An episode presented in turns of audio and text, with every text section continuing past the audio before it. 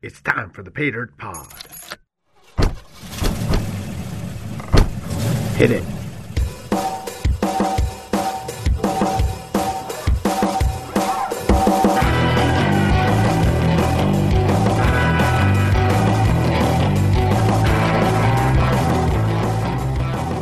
今回の不思議なキーワード経験から学ぶトルコのチーズと安心して口に入れるはい、どうもこんにちはペイダートポットへようこそ。ようこそマサです。綾野です。はい。お元気ですか皆さん。今日も始まりました。始まりましたねはい。今日は何のお話でしょうか？はい前回のあの、エピソードで、はい。オーガニックムーブメントうんについていろいろご紹介したと思うんですよね。ありましたねうん。例えば、ネイチャーボーイズ。そうそう。あと、はい。無農薬とか、はいはい。いろいろな、あの、一つのエピソードの中にいろんなトピックがあったと思うんですけれど、うん。まあ、いかに、あの、大量にね、消費される食料の、あうん。の、環境の中で戦争後の、はい。あの、いかに我々がこう、気づいて、うん。その食に対する、健康なうん安全とかね、とかが健康とか、高まってうん。ということをいろいろなエピソードを通じてご紹介したんですけど、はい。その最後にちょっとお話した気になるレストラン、あ、おっしゃってましたうね。んっていうのがあったと思うんですけれど、その気になるレストランについてちょっとご紹介。おというよりは、開いた方についてのきっと特集になるのかな？ということで、まあ、その方っていうのは実はアリス・ウォーターズさんという方なんですけれど、はいその方についてのご紹介を今回いろいろしていければなと思っ。この方って結構、あれですか？アメリカでは有名な方なんですか？うん、特に西海岸ではね、僕もうん。あの、カリフォルニアにいた時、この方の名前はたまに聞きました。で、本当になんて言うんだろう、レストランっていうことで、うん。まあこの方の名前をきっかけになったんですけれど、はい。まあよくよく話聞いてみると、レストランだけじゃなくて、その、いわゆる地産地消？日本ではね、結構この言葉って最近使われてますけれど、はいはいをされる方。ということで、いわゆるレストランだけじゃなくて、その前と後うにこう、うん。まくつながってくることが結構あるんじゃないかな？っていうふうに思う、なるほど。うんようになりました。なんか、オーガニックのレストランですよっていうことを紹介するんじゃなくて、うん、もういかにその食文化全体のその、まあ、形態を、うん、うん。まあ、変えていくっていうか。そうですね。ん。うん、流れを変えていくとか。うん。うん。そういうことにすごく貢献している女性なんじゃないかなって思います。結構、あれですかね、その、レストランもアメリカでは、うん。すごくなんか人気で、マサさん行ったことあるんですか？ないです。残念ながら。でも、あの、すごく、あの、お値段もいいという話を聞きますし、予約もなかなか取れないと。だから相当ね、あのみんなが注目している。特に西海岸ってそういうムーブメントってすごく敏感だから、まあ確かにハリウッドとかもありましたねセレブとかもね。うんあと健康とかねはいはい。だからそういった意味では本当にすごく注目されているうん、レストランだと思うんですよへね。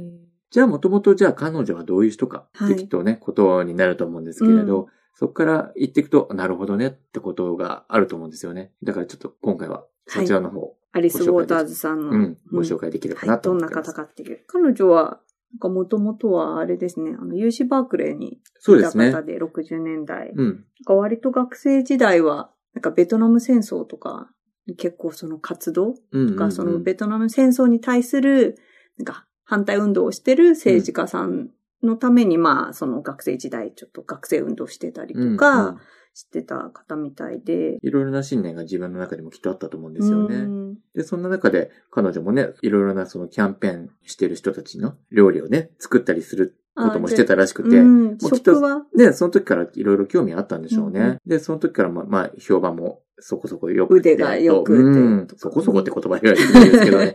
あの、はいかなり良かったっていう話を聞いてます。で、彼女が、まあ、UC バークレーで、あの、カリフォルニア大学バークレー校でフランス文学を勉強して、それが影響になったということで、彼女はフランスに渡るわけですよね。で、そこでもっとフランスのことを学ぼうということで行くわけですけれど、はいあの、そこでも結構彼女のその、後のうん食文う、んすごい大きな影響を与えるような、やっぱし経験をいろいろ積むわけですよね。うんで、例えばまあ彼女はそこで土地のものはいを。使って自分で料理をしたりとか、あ最初に話してた地産地消がそうですねここで。きっとそれにつながることだと思うんですけど、うんうんうんそういうことをしたりとか、あの、いろいろなヨーロッパに、フランスもね、その中の一つですから、その土地がつながってるってところでいろいろなヨーロッパを旅行したということを聞いてます。なんかあと、彼女がもともとその、イタリアから発祥したモンテソーリメソッドっていうなんか割と教育方法があるらしくって、うんその教育方法っていうのは割とその自分たちが日々の生活でいろいろ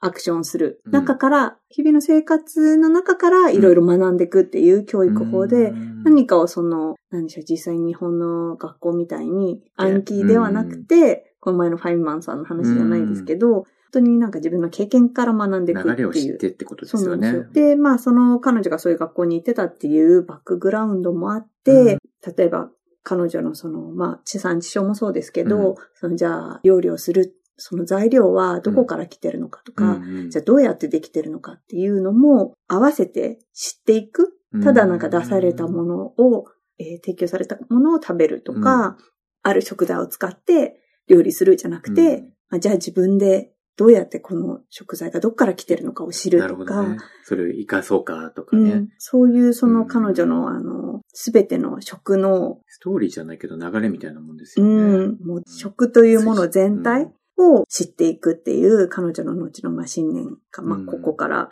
来てるみたいですね。から。うん、なるほどね。まあ、あとその、ヨーロッパを旅してとか、うんうんうんフランスで多分ね、料理学んだりとかしてるところからきっと、あの、確立されてってるんだろうなって。で、特になんか、あの、トルコに行った時に、はいなんかエピソードがあるみたいで、うんトルコに行った時はなんか小さい子が、はい。男の子がお茶と小さいかけらのチーズをアリスさんと彼女の旅仲間にまあ、もてなしたっていうところのエピソードがあるみたいですけど、まあ、それにすごく彼女も感銘を受けて、それで後々レストランを開いて、そこで人々にもてなそうとホス。ピタリティ。うんまさにホスピタリティですよね。うんそれを、なんていうの、始めるきっかけになった、うんあの、エピソードがあるっていうことだったんですけど、本当にそういったものも、さっきの、その、教育のメソッドじゃないですけれど、はいはいすべてにこう、繋がってるのかなって思うと、このフランスとかね、ヨーロッパの旅、うん滞在の期間っていうのはすごく彼女の今後のその食に影響を与えてますよね。うんそのレストランをオープンするモチベーションとか、本当にね、レストランだけじゃなくて、いろいろ彼女は、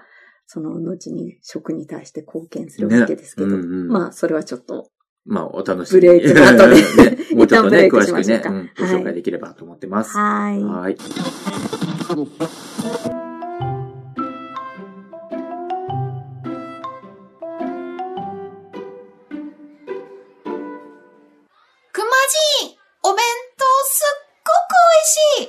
そうじゃろ。う。ばあちゃんの料理は本当にうまいじゃろ。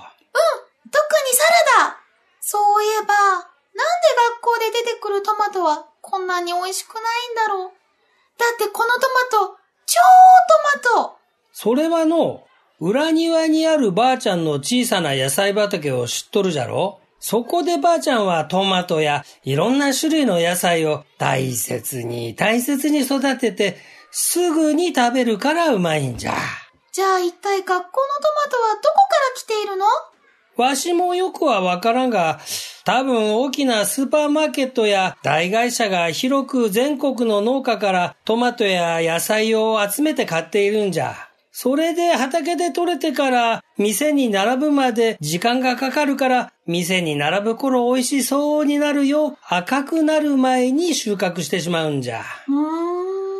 本当はばあちゃんのトマトのように甘く熟すまで取らない方が美味しいんじゃがな。わー。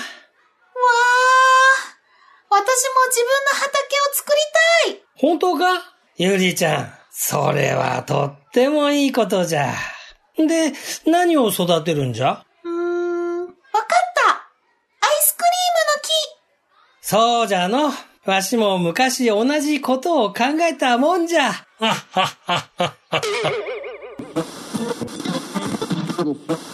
はい。そういうことでですね。はいあさっきはあの、彼女がどういうふうに食について、その、レストランを開くとか、はい彼女のアイディアを育んでったかみねたい、な。うん、というベース、あの、元はい。を話して、あの、ご紹介したわけですけれど、はい。まあ、実際じゃあどうやって始めていったか、はいで。どういう影響を与えていったかってとこですよね。あの、1971年にうん彼女はシェパニーズっていうレストランをオープンするわけですよね。ジャパニーズっぽいですね。ね、なんかね、シェパニーズってな、な本当名前の由来は何なんですか？なんでしょう。えっ、と、彼女が好きなね、うんフランス映画のキャラクターーから撮ったっていう話みたいですけど、シェパニーズ。ね本当ジャパニーズみたいな。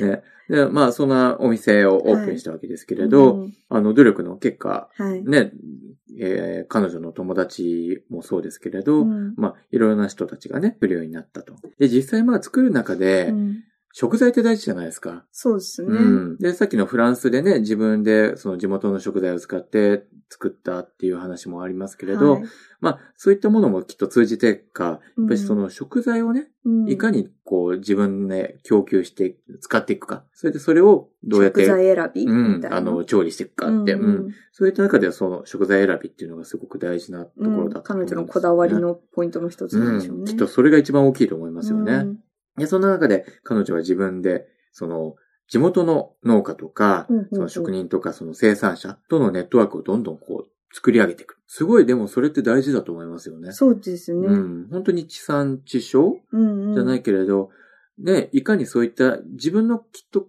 ネットワークを広げていくっていうことは、自分の知ってる人たち、うん安心してその人たちとネットワークをつかあの、つなげていくことで、安心した食材を自分で使うこともできるから、うん。本当に、なんて言うんだろう、ネットワークってすごい大きいな。そうですね。うん。しかもなんか彼女の場合は、ただそうやってあの、オーガニックフードを、じゃあそのオーガニック野菜とかを育ててる農家から買うっていうだけではなくて、うん。じゃあいかに自分がその安定してオうん。ーガニックフードを手に入れるために、うんなんかいろんな農家に働きかけて、うんさらにその食材を必要としてる、まあレストランとか、うんまあお店とかとその農家を、まあ結びつけるような。そうですね流通経路ってはいはいいう意味ではすごく大きなそうで革。命かな。がもう全体、その食文化、地産地消から、その実際に農家から食材を手に入れて、それをまあ料理として提供するまでのトータルプロデュースを彼女はしたわけですよね。今となってはね、日本でもスーパーマーケットでよくあの、うん。誰々さんが作った野菜ですとか、あありますね。写真とかね、はいはい。名前が入ってるけど、本当にいかにそれをすることによって、うん。その地元の食材を入れるだけじゃなくて、なんかきっと食べる人も、うん料理する人も安心して作れるっていうのをきっと気持ちもあるんじゃないかな。そうですね。うん、いろんななんか影響、いい意味での影響っていうのは、んん。彼女のアクションの中にもすごく入ってるなって思うんですけれど。で、面白いのは、彼女がもともと、じゃあそれを始めたきっかけっていうのは、まあ彼女自身が言ってるんですけど、うん。本当に最初はう、ん。ただ味でしかなかったっていう、なんか、うん本当に健康とうか、んあの、社会的な、うん。なんか問題意識とかうん。っていうよりも、本当にただ美味しいものを提供したいっていう一心で、でもなんかその、やっぱり大量生産されてる食材だと、とまあ調理しても美味しくない。確かに。で、本当になんか美味しいものを出したいっていうところから、なんかオーガニックフードが始まって、本当にそれが偶然にも、その彼女がオーガニックフードムーブメントのうん。本当に中心までどんどんとまあ流されていくじゃないですけど、逆にうん。流れを作った人なのかな、そうですね、うん。流れを作って、でも彼女は着せずしてというか、うんうん。うんうん。確かに。そういった意味では本当になんて言うんだろう。当たり前のことかも、今となっては当たり前のことかもしれないけど、その時としたら本当に大きな、ねそうですね流れの変化かもしれない。ねうんこれが後にまあ、いろいろと、いろんな各所にねさらに、うん。この彼女の社会的にはね、うんいい影響を与えてくるそうですね。レストラン。ンとか農家だけじゃなく、うん。また別のところにも。行くわけですね。はい。で、それがどこかというと、学校。はい。で、シェパニーズファンデーションっていうね、はいあの、組織ができて、うんそこの最初のプロジェクトみたいなねところっていうのが、その、エディブルスクールヤードプログラム。で、ね、いわゆる学校で、その野菜の作り方を紹介していくってことだったんですけど、そうですね最初に始まったのが、えっと、バークレーのはい。地元のマーティー・ルーサー・キング・ジュニアうん中学校。っていうところですよね。そこで始まったわけですけれど、実際まあそこでは、えー決まった土地の中でオーガニックガーデンを作って、で、キッチン教室もあって、はい。ということで、本当に子供たちがそういうことで、うん。そういうことと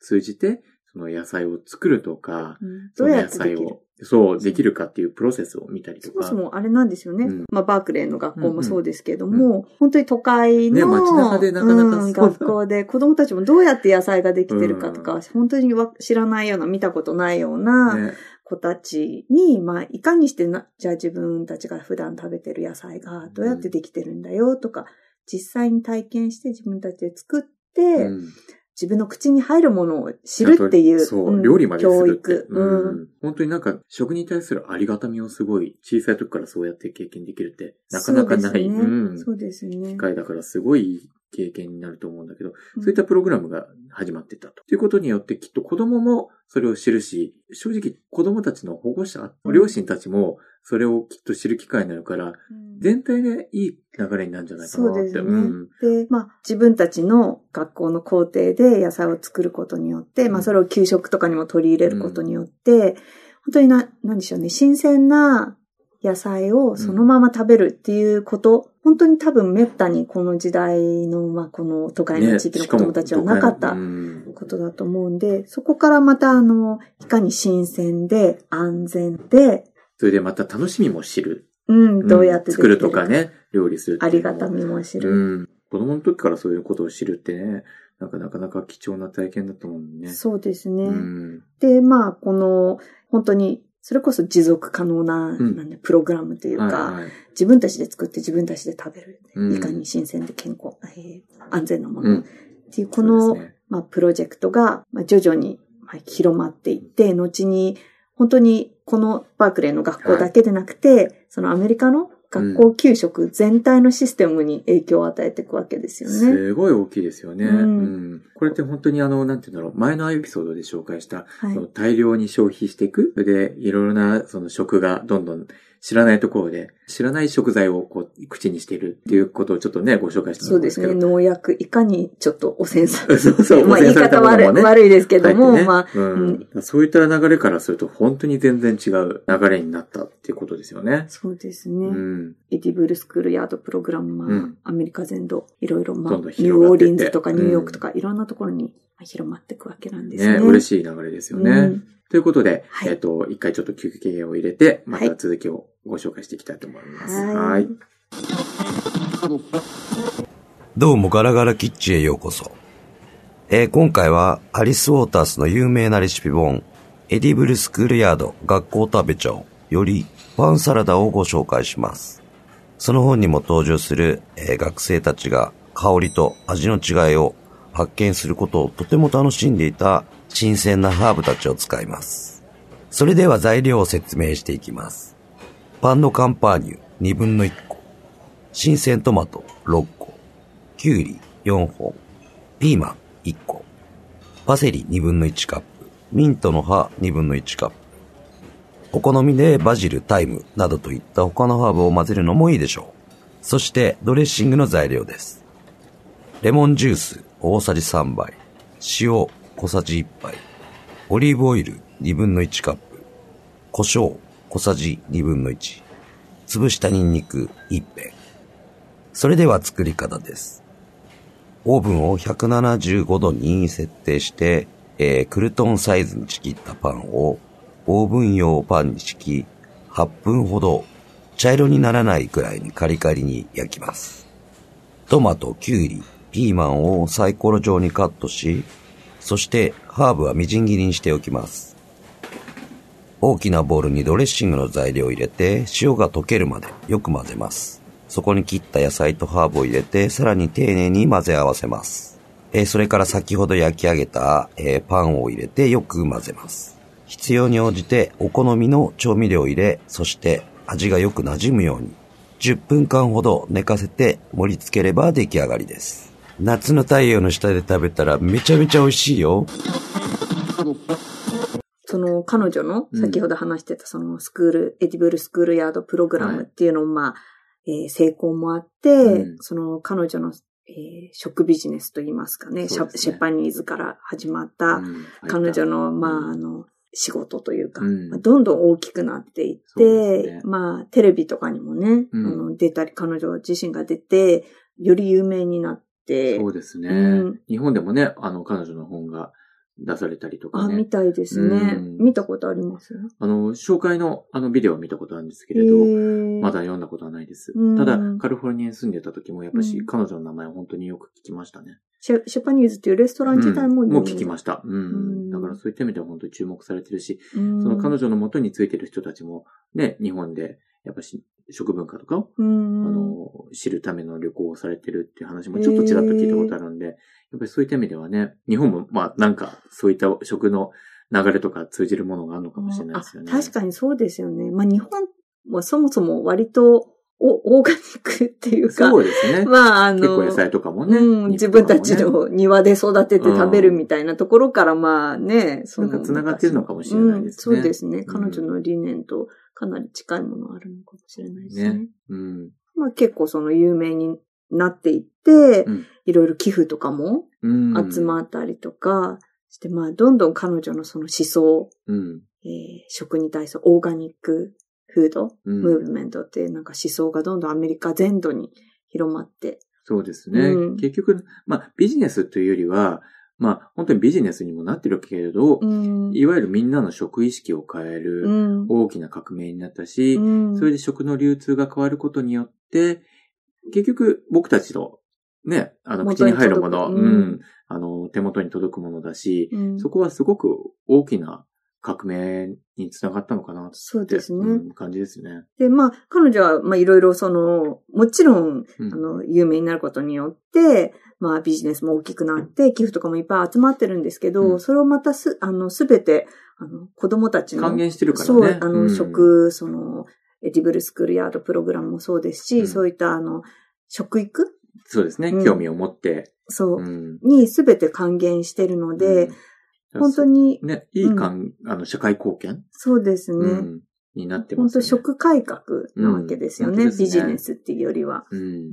結局今ではそのアメリカで有名なね、そのうんスーパーマーケット、はいホールフーズとか、はいはいはい。トレーダーとか。カナダにもありました。ああ、そうですか。うんおーで結構ちょっとあの、立派なものが売ってたりとかそう、すちょっと、ちょるけど。っと高いんですけど、ね。ででもも美味しいものが。そうそうそう。うん。やっぱしあの、意識を持ってればそこに行きたいと思うし、ん。あと、トレーダージョーズって結構比較的にね、安めのものも売ってるけど、そこでも、あの、オーガニックフードたくさん売ってるんで、うん。そういった意味では本当にいろいろな、ね、あの、家うん。庭にこう、オーガニックのものが意識づけられてる。うん。うん。のかなって思うし、はい。あとはね、あの、ミシェル・オバマガーデン、ホワイトハウスにある、今でもあるのかどうかわからないけれど、あの、オバマ夫人までも。